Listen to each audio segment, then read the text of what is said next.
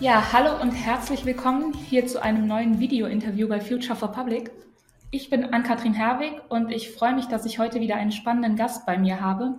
Und zwar ist das diesmal Svenja Bärweiler. Und wir befassen uns gerade bei Future for Public mit tierischen Kolleginnen und Kollegen. Und ich bin schon gespannt, was Svenja uns dazu gleich erzählen kann. Aber erstmal herzlich willkommen, schön, dass du da bist. Ja, danke schön, dass ich heute dabei sein darf. Also mein Name ist, wie ich gerade schon vorgestellt wurde, Svenja Bärweiler und ich bin 26 und komme aus, aus Trier und wohne jetzt bereits seit circa fünf Jahren in Koblenz, habe hier meinen Bachelor gemacht und bin jetzt gerade in meinem letzten Mastersemester an der Universität Koblenz. Und ähm, ja, habe sowohl im Bachelor als auch im Master ähm, Biogeowissenschaften studiert. Ja. Ja, und äh, Svenja, jetzt habe ich eben schon gesagt, wir sprechen über tierische Kolleginnen und Kollegen. Und da würden die meisten wahrscheinlich an Pferde denken oder an Hunde. Bei dir sieht das ein bisschen anders aus. Du bist in der Parasitologie tätig. Wie bist du da hingekommen? War das Zufall oder hast du dich da schon immer für interessiert? Tatsächlich haben wir einen Professor an unserer Uni und der Professor, der ist bei der Bundeswehr angestellt und der hält jedes Semester ein Seminar in der Ökologie beziehungsweise in der Humanparasitologie. Entschuldigung, in der ökologischen Parasitologie oder in der Humanparasitologie. Und äh, natürlich hat mich das schon immer interessiert, weil das gehört ja auch zum Bereich der Zoologie und Biologie. Und das Studium habe ich ja deswegen auch gewählt, eben weil es mich interessiert. Konkret auf die Bundeswehr kam ich aber durch eine Freundin, die hier ihre Masterarbeit geschrieben hat und die eben nur positives Feedback gegeben hat über ihre Zeit hier weil ähm, ja, wenn man eben sich dazu entschließt, seine Masterarbeit bei der Bundeswehr zu schreiben, dann ist das mit einem sechsmonatigen Praktikum verbunden und ähm, dafür wird man tatsächlich sogar auch bezahlt und ähm, man lernt halt eben viele neue Sachen, vor allen Dingen auch praktische Sachen, die man so gar nicht bei der Uni ja lernen würde beziehungsweise ja das zeittechnisch oder auch kostentechnisch gar nicht äh, von der Uni zu bewältigen ist. Also du sagst, du lernst vieles über das hinaus, was ihr in der Uni macht. Kannst du denn dein Wissen aus der Uni trotzdem auch einbringen bei deiner Arbeit bei der Bundeswehr? Ja, auf jeden Fall. Also es gibt ähm, äh, bei der Uni ist es ja vor allen Dingen so, dass viel Theorie abgefragt wird. Das heißt, man baut sich halt über die Jahre, wo man studiert, ein Grundwissen auf, weil immer wieder Sachen wiederholt werden. Und ähm, klar kann ich das natürlich hier anwenden, auch wie man mit Papern umgeht, also wissenschaftliche Paper, was wichtig ist, ähm, wie man die analysiert. Das brauche ich ja auch alles für meine Arbeit hier, vor allen Dingen für meine Masterarbeit. Und klar hat mir das irgendwo geholfen. Aber viele Dinge, die ich hier mache, habe ich an der Uni noch nie gemacht. Zum Beispiel die ähm, ja, Analyse mit dem Lightcycler, also die Realtime-PCR, das haben wir in der Uni noch nie gemacht. Ja, das ist jetzt hier quasi täglich der Fall, dass ich das mache. Okay, und ähm, was du da genau machst, das wollen wir gleich noch ein bisschen hören. Aber jetzt erstmal eine andere Frage. Ihr befasst euch ja vor allen Dingen mit Zecken. Ähm, da stellt sich mir die Frage, warum Bundeswehr und Zecken? Kann man sagen, dass die ein großes Problem für Soldaten darstellen, weil die besonders oft draußen unterwegs sind oder wie kommt das? Also ähm, die Bundeswehr befasst sich nicht ausschließlich mit Zecken, sondern zum Beispiel auch mit Stechmücken. In Afrika hast du ja auch das Problem von äh, Malaria, also quasi eine Ansteckung mit Plasmodien über Anopheles-Mücken. Also damit befasst sich die Bundeswehr auch in einem sehr großen Rahmen zum Beispiel.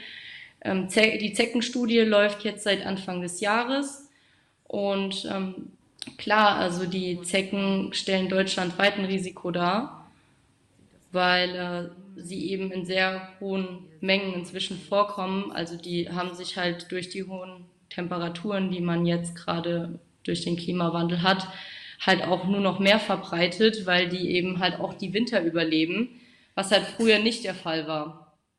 Des Weiteren ist natürlich wichtig, dass man sich auch äh, ja neuartige Zecken und Erreger anguckt, weil es gibt halt nicht nur die Zecken, die wir vor 20, 30 Jahren in Deutschland hatten, sondern inzwischen haben wir auch schon invasive Arten aus zum Beispiel Afrika.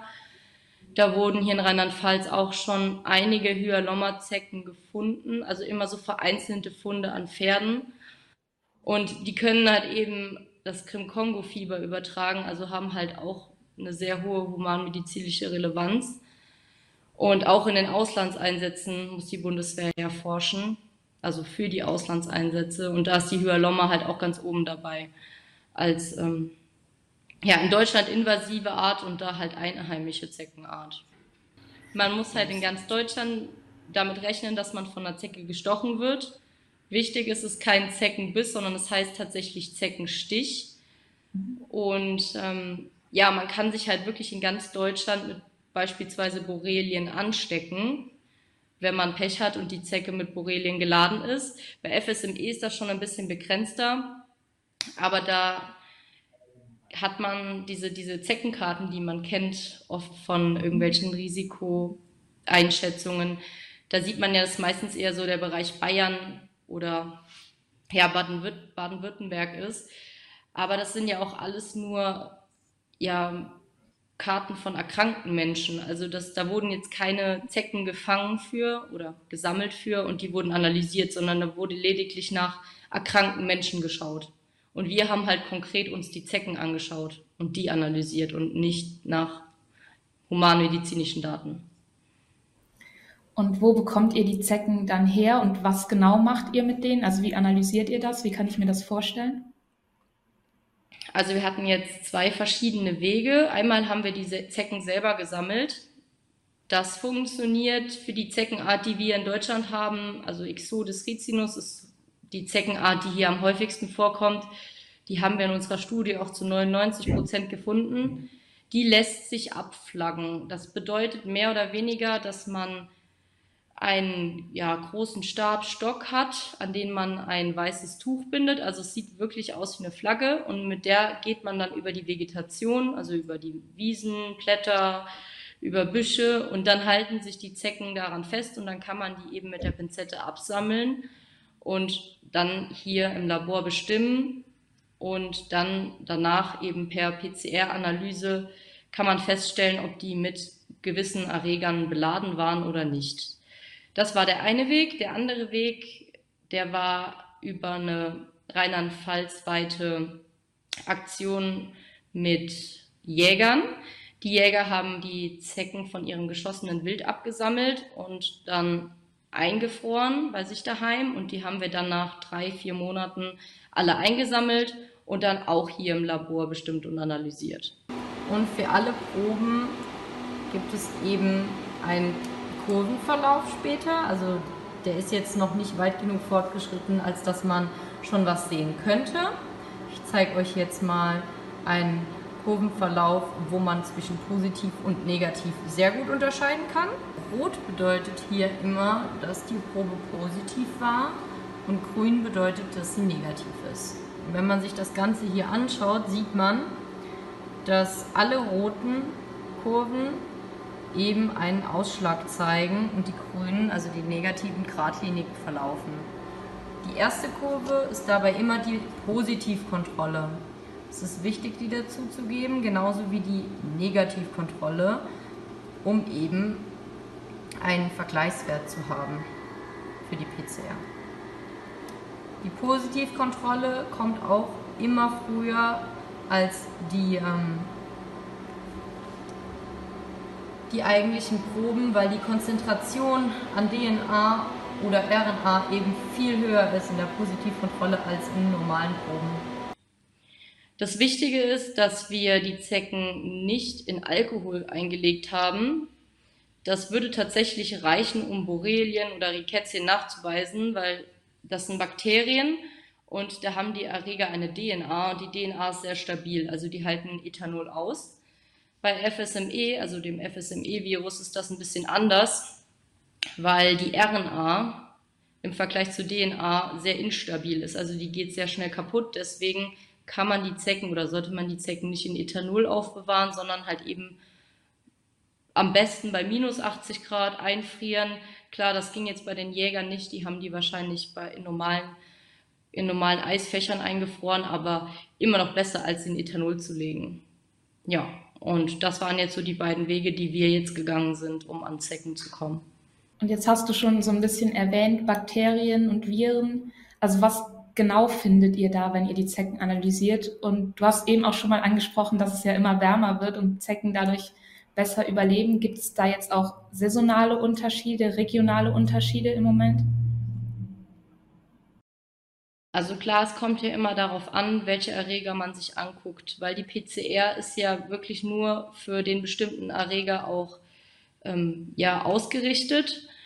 Und ähm, man kann dann natürlich auch nur Erreger finden, nach denen man sucht. Wir haben uns jetzt angeguckt Borrelien, Rickettien, das FSME-Virus, Elichien und ähm, speziell darunter Anaplasma phagocytorphilum und ähm, dann noch als letzten Erreger einen Parasiten die Babesien. Die sind dahingegen interessant, weil die der Erreger der Hundemalaria sind und die Bundeswehr hat ja auch eine Hundeschule in Ulm und die haben auch, also aus der Umgebung wurden auch Zecken eben gesammelt und die wollten natürlich auch wissen, ob die irgendwie eine Gefahr für die Hunde darstellen.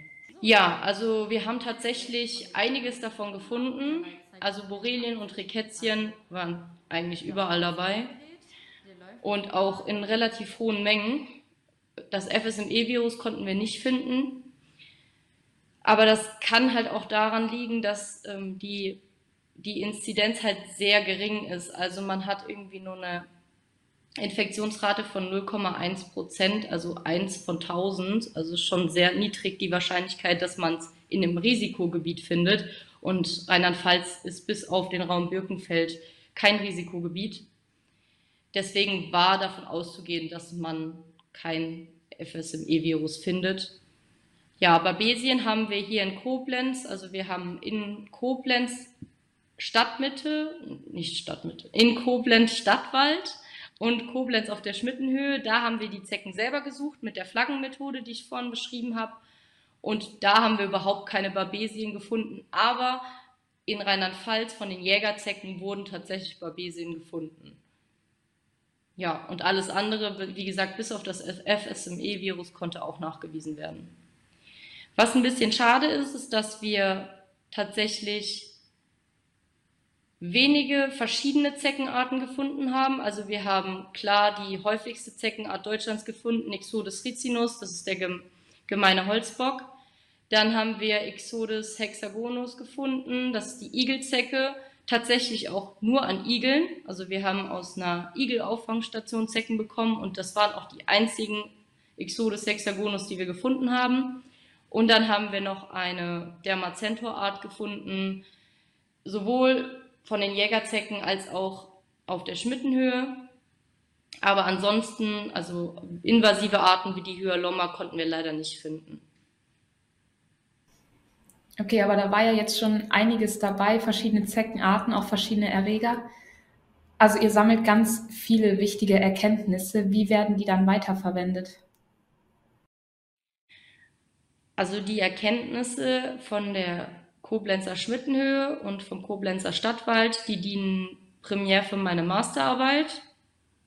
Also quasi ja die Erstellung von wissenschaftlichem Material, was halt eben ja für die Forschung auch weiterhilft. Normalerweise werden ja auch Paper darüber veröffentlicht und geschrieben. Und klar, die bieten halt irgendwo auch eine, eine Grundlage für weitere Studien. Eine Reproduzierbarkeit der Methoden ist zum Beispiel super wichtig für die Bundeswehr.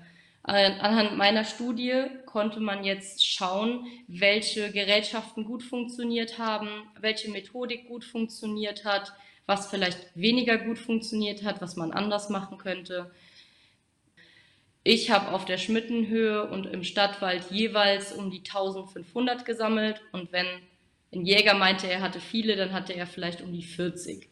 Und das 40 Zecken sind natürlich keine Menge, über die man eine rezente Aussage treffen kann, weil allein von der Wahrscheinlichkeit her könnte es ja auch einfach sein, dass diese 40 einfach alle negativ sind. Also bei 1000 ist natürlich diese, ist, ist die Menge halt viel aussagekräftiger als bei, bei 30 oder bei 40 Zecken. Oder wir hatten eine Gerätschaft, der Homogenisator, da sind die, die Röhrchen ständig kaputt gegangen, weil die die Belastung nicht, die haben die Belastung nicht ausgehalten von dem Gerät. Und das war natürlich auch super ärgerlich, weil dann halt auch ein paar Proben kaputt gegangen sind, weil die halt in dem Gerät verteilt wurden. Und wenn man halt eine Kontamination von mehreren Proben hat, dann kann man ja auch keine Aussage mehr, also keine konkrete Aussage mehr über die eine Probe treffen, wenn da plötzlich Probenmaterial von drei weiteren drin ist. Das war zum Beispiel auch ein Problem. Jetzt mal eine ganz andere Frage. Also du sammelst die Zecken, du untersuchst die Zecken. Hat sich dein Verhalten durch die Arbeit verändert? Also siehst du Zecken jetzt als größere Gefahr und bist vorsichtiger geworden? Oder vielleicht sogar ganz im Gegenteil, hast du keine Sorge mehr vor Zecken? Also ich habe mich selber vor der vor dem Praktikum gegen FSME impfen lassen, auch wenn wir hier kein Risikogebiet sind, weil wir tatsächlich ja intensiv danach gesucht haben. Und wir sind ja auch wirklich ins Gestrüpp rein. Wir haben so Ganzkörperanzüge angehabt und waren mit Repellents eingesprüht. Also Repellents sind Insektenschutz, äh, also Insektenabwehrmittel, also kein Insektenvernichtungsmittel. Und äh, trotz allem hatte ich einmal eine Zecke, also trotz der tausend Schutzmaßnahmen, die wir getroffen haben, hatte ich einmal eine. Klar wird man vorsichtiger, wenn man weiß, wie viele Zecken tatsächlich geladen sind. Und auch wenn man weiß, was Borreliose zum Beispiel mit jemandem anstellen kann, wenn es nicht richtig diagnostiziert wird. Deswegen ist besonders wichtig, wenn man wirklich weiß, dass man eine Zecke hatte, dass man das beobachtet. Weil viele kennen ja diese Wanderröte vielleicht von der, von der Borreliose. Also da bildet sich quasi an der, bis an der Einstichstelle bildet sich dann, bilden sich dann rote Kreise. Aber selbst das passiert nicht bei allen. Also kann halt auch sein, dass man so gar keine Reaktion darauf zeigt. Und dann kann die Borreliose einen halt im Alter ziemlich stark in die Knie zwingen. Und dann kann man das halt viel schwieriger behandeln, als wenn das am Anfang diagnostiziert wird. Okay, also ich nehme mit, wir sollten auf jeden Fall weiter vorsichtig sein. Hast du sonst noch irgendwelche Tipps, die dir wichtig geworden sind, die du uns mitgeben kannst oder irgendwelche wichtigen Erkenntnisse aus deiner Forschung, die dich vielleicht überrascht haben? Also sobald man, so, solange man auf den Wegen bleibt und eben nicht durchs Dickicht oder Querfeld einläuft, kann eigentlich nichts passieren, weil wie gesagt, die sitzen am liebsten in der Wiese oder tatsächlich sogar auf dem Laub also vom Baum fallen tun die sowieso nicht und auch in größere Büsche klettern die eigentlich nicht, weil das für die energetisch absolut ja dumm wäre, sich aus äh, ja sich halt so anzustrengen und sie wären dann eben vom Boden weg und würden vermutlich auch austrocknen. Also man findet die eigentlich immer sehr bodennah und eher weniger in ja, höheren Regionen. Und solange man ein festes Schuhwerk trägt, sich eben ja mit Repellents einschmiert, kann eigentlich recht wenig passieren. Und wer halt kein Risiko eingehen will, kann sich ja zusätzlicherweise gegen FSME impfen lassen. Das ist so die schwierigste oder die schwerwiegendste Krankheit, die man bekommen kann. Aber man sollte halt auch die Borrelien nicht unterschätzen, weil wie gesagt, die können halt auch ganz einfach übersehen werden, wenn man zum Beispiel es mit einer einfachen Sommergrippe verwechselt und eben nicht behandelt. Und wenn es dann jetzt doch passiert ist und ich finde so eine Zecke an mir, was mache ich dann am besten? Da gibt es ja auch die unterschiedlichsten Tipps. Auf gar keinen Fall irgendwelche Hausmittel verwenden, wie Nagellackentferner oder sonstiges, weil die Zecke stirbt dann zwar auch, aber bevor die stirbt, erbricht die sich quasi in die Wunde und dann würde die einem die kompletten Erreger, die sie in sich trägt, quasi in den Körper abbrechen. Das heißt am besten einfach ohne Tränen oder sonstiges rausziehen, weil das Hypostom, davon kann ich euch nachher auch noch ein Foto zeigen, wenn ihr möchtet, das hat Widerhaken und kein Gewinde, deswegen bringt Tränen auch absolut gar nichts. Also einfach mit der Zeckenzange oder so einer Zeckenkarte rausziehen. Und direkt entsorgen, vielleicht in der Toilette oder halt irgendwie kaputt machen und wegschmeißen. Okay, alles klar. Das nehmen wir auf jeden Fall mit. Ähm, ich merke schon, das ist ein ganz spannendes und vielfältiges Thema. Kannst du dir vorstellen, da auch nach deinem Studium weiter dran zu arbeiten? Mit Zecken oder mit anderen Parasiten oder bei der Bundeswehr allgemein in der Forschung? Oder hast du da ganz andere Träume für deine Zukunft? Momentan bin ich dran, nach meinem Masterabschluss, der voraussichtlich März 2023 sein wird, hier bei der Bundeswehr zu promovieren. Und klar, wenn sich da jetzt ein spannendes Thema irgendwie ergibt, dann würde ich das natürlich auch wahrnehmen. Es muss jetzt nicht unbedingt mit Zecken zu tun haben, aber allein dieser ganze Bereich auch zum Beispiel mit Malaria-Mücken, also Anopheles, das finde ich auch super interessant oder auch anderen Parasiten dann bekommt man natürlich auch nochmal ganz neue Eindrücke und auch nochmal ein ganz anderes Wissen vermittelt, als wenn man die ganze Zeit sich mit dem gleichen Thema befassen würde. Aber ja, könnte ich mir auf jeden Fall vorstellen. Und ja, da sehe ich mich auf jeden Fall auch in der Zukunft, also im Bereich der Forschung. Perfekt. Jetzt haben wir ein bisschen über dich gehört und auch über deine Arbeit jetzt und über deine Zukunftspläne. Ähm, eine Frage habe ich aber noch. Und zwar stellen wir die immer, um unsere Gäste auch noch besser kennenzulernen. Hast du ein Lieblingsessen und wenn ja, was ist das und gibt es da eine Geschichte dazu? Also ich habe über die Frage tatsächlich schon vorher nachgedacht, weil ähm, eigentlich esse ich alles und vieles sehr gerne.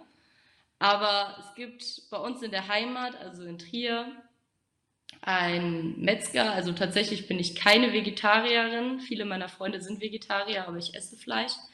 Und dieser äh, Metzger, der hat halt immer ein super gutes, geschnetzeltes ähm, Jahr gemacht, auch mit einer, also sehr gut eingelegt. Und das hat meine Mama früher, als wir klein waren, immer gemacht mit Reis. Und da kommt einfach nichts ran, weil es hat auch einfach so viel mit diesen Kindheitserinnerungen zu tun. Und ich würde fast sagen, dass das ähm, mein Lieblingsessen bleibt, auch wenn ich es jetzt wirklich schon Jahre nicht mehr gegessen habe, weil ich halt auch sehr selten daheim bin bei meinen Eltern. Ja, das hört sich auf jeden Fall gut an.